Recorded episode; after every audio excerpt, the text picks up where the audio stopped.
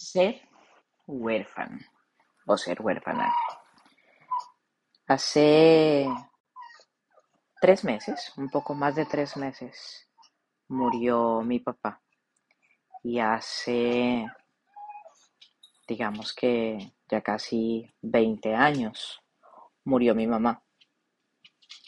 Y es curioso, porque cada vez que alguien se va, el sentimiento que tienes es totalmente distinto. A lo largo de estos 20 años, entre lo que fue la muerte de mi mamá y ahora la muerte de mi papá, he perdido amigos, he perdido grandes amigos, he tenido que participar de los procesos de despedida de diferentes personas que han estado cerca a mi vida y algunas que de alguna manera uno alcanza a ser testigo de pronto lejano eh, porque las conoce, porque son amigos de alguien, porque son familiares de alguien.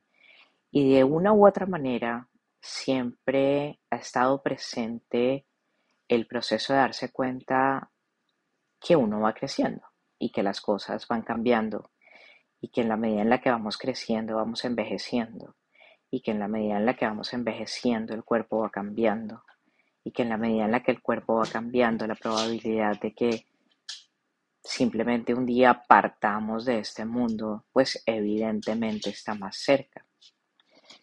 Mi papá muere a los casi 81 años, una vida hecha. No podría decir que, que no quedó mucho por, por hacer del lado suyo, eh, pero creo que siempre hay una esperanza de un mañana. Y el sentimiento de estar en un mundo en donde de alguna manera ya la guía de un papá o de una mamá ya no están, por más de que estés grande, es decir, no tengo 20 años, tengo 48 años, pero de alguna manera el sentir que esas dos personas que son el faro, que son la luz, que son la guía, que son quienes te trajeron a este mundo y que de alguna manera han formado gran parte de lo que tú eres. Es como sentarse y decir, ok, ya no están, ya no están conmigo, ya no están en este plano, quiero decir, conmigo están, pero ya no están en este plano. No los puedo tocar, no los puedo ver, no los puedo llamar, no les oigo la voz. De alguna manera tú sabes que ellos están. Es difícil para mí explicarles cómo en el corazón se siente la presencia de esas personas que de alguna manera estuvieron pegaditas a nuestra alma, pegaditas a nuestro corazón. Creo firmemente que uno se vuelve a ver. Creo firmemente en que uno se vuelve a encontrar creo firmemente en que uno vuelve a tomarse un café. Mientras tanto, queda el tomarse un café, el tener conversaciones en ese plano en donde tú sabes en tu corazón que te están escuchando. Tú sabes en tu corazón que hay algún lugar en donde están, desde donde te están mirando, desde donde están pendientes de ti.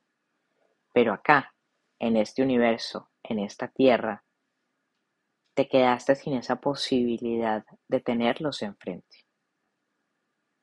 Y eso trae a, mi memoria o no a mi memoria, a colación, una conversación que siempre se tiene, pero que quizás nunca asimilamos, sino hasta que realmente nos toca vivirla de frente.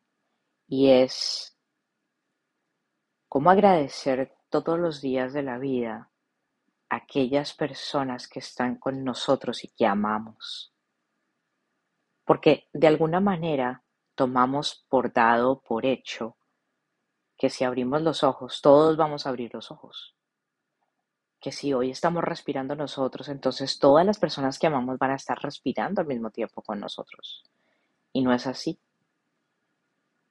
Así que una de las grandes lecciones que hay de todo esto es no solamente que no somos inmortales, es decir, nuestro cuerpo, carne, huesos, fibra, va a desaparecer de este plano en el que estamos.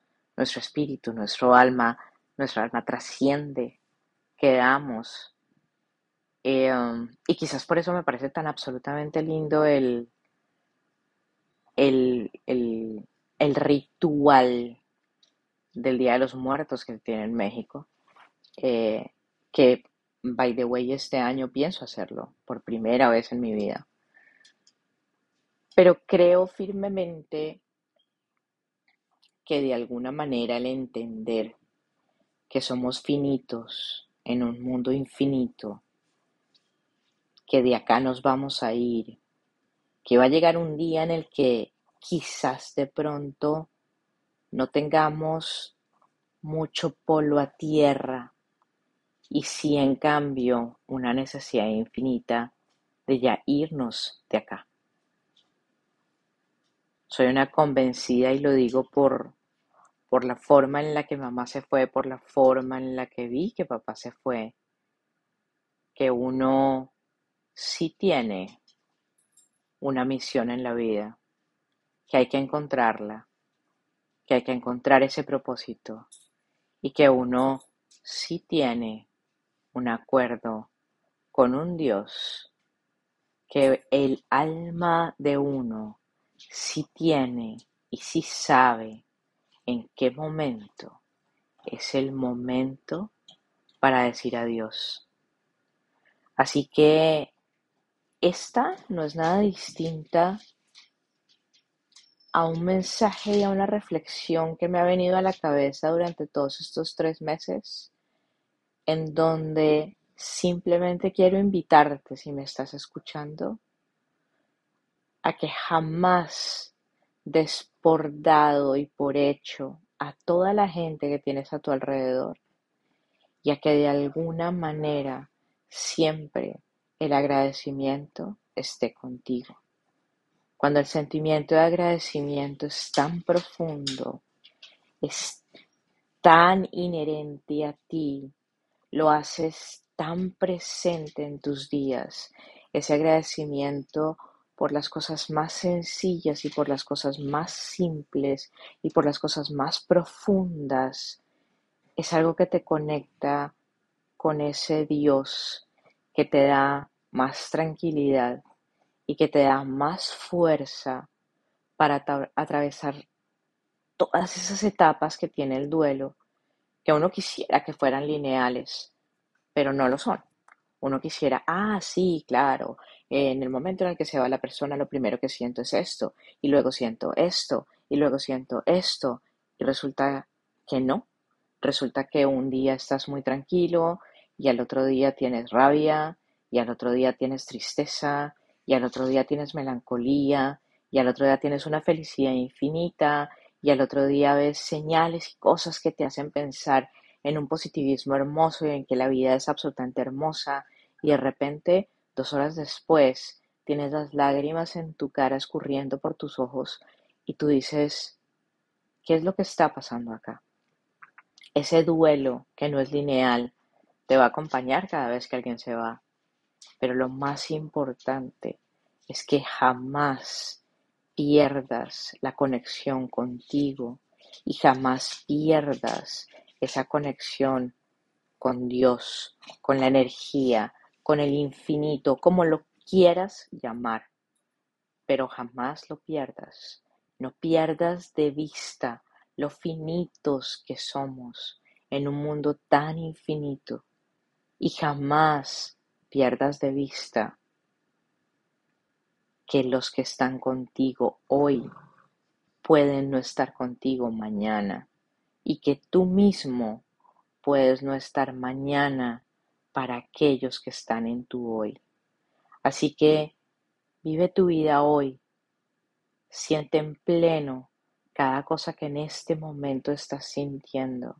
Agradece cada cosa que en este momento tienes y cada experiencia que estás viviendo. Y simplemente sigue adelante. La muerte nos deja con un sentimiento de de ser huérfanos y ese ser huérfanos es como que un pedacito que nos arrancan enorme de esas personas que amamos y que han hecho que nuestra existencia sea aquí y ahora. Así que atraviesa el duelo de la mejor manera posible. Agradece lo que eres, lo que tienes, lo que haces, lo que das.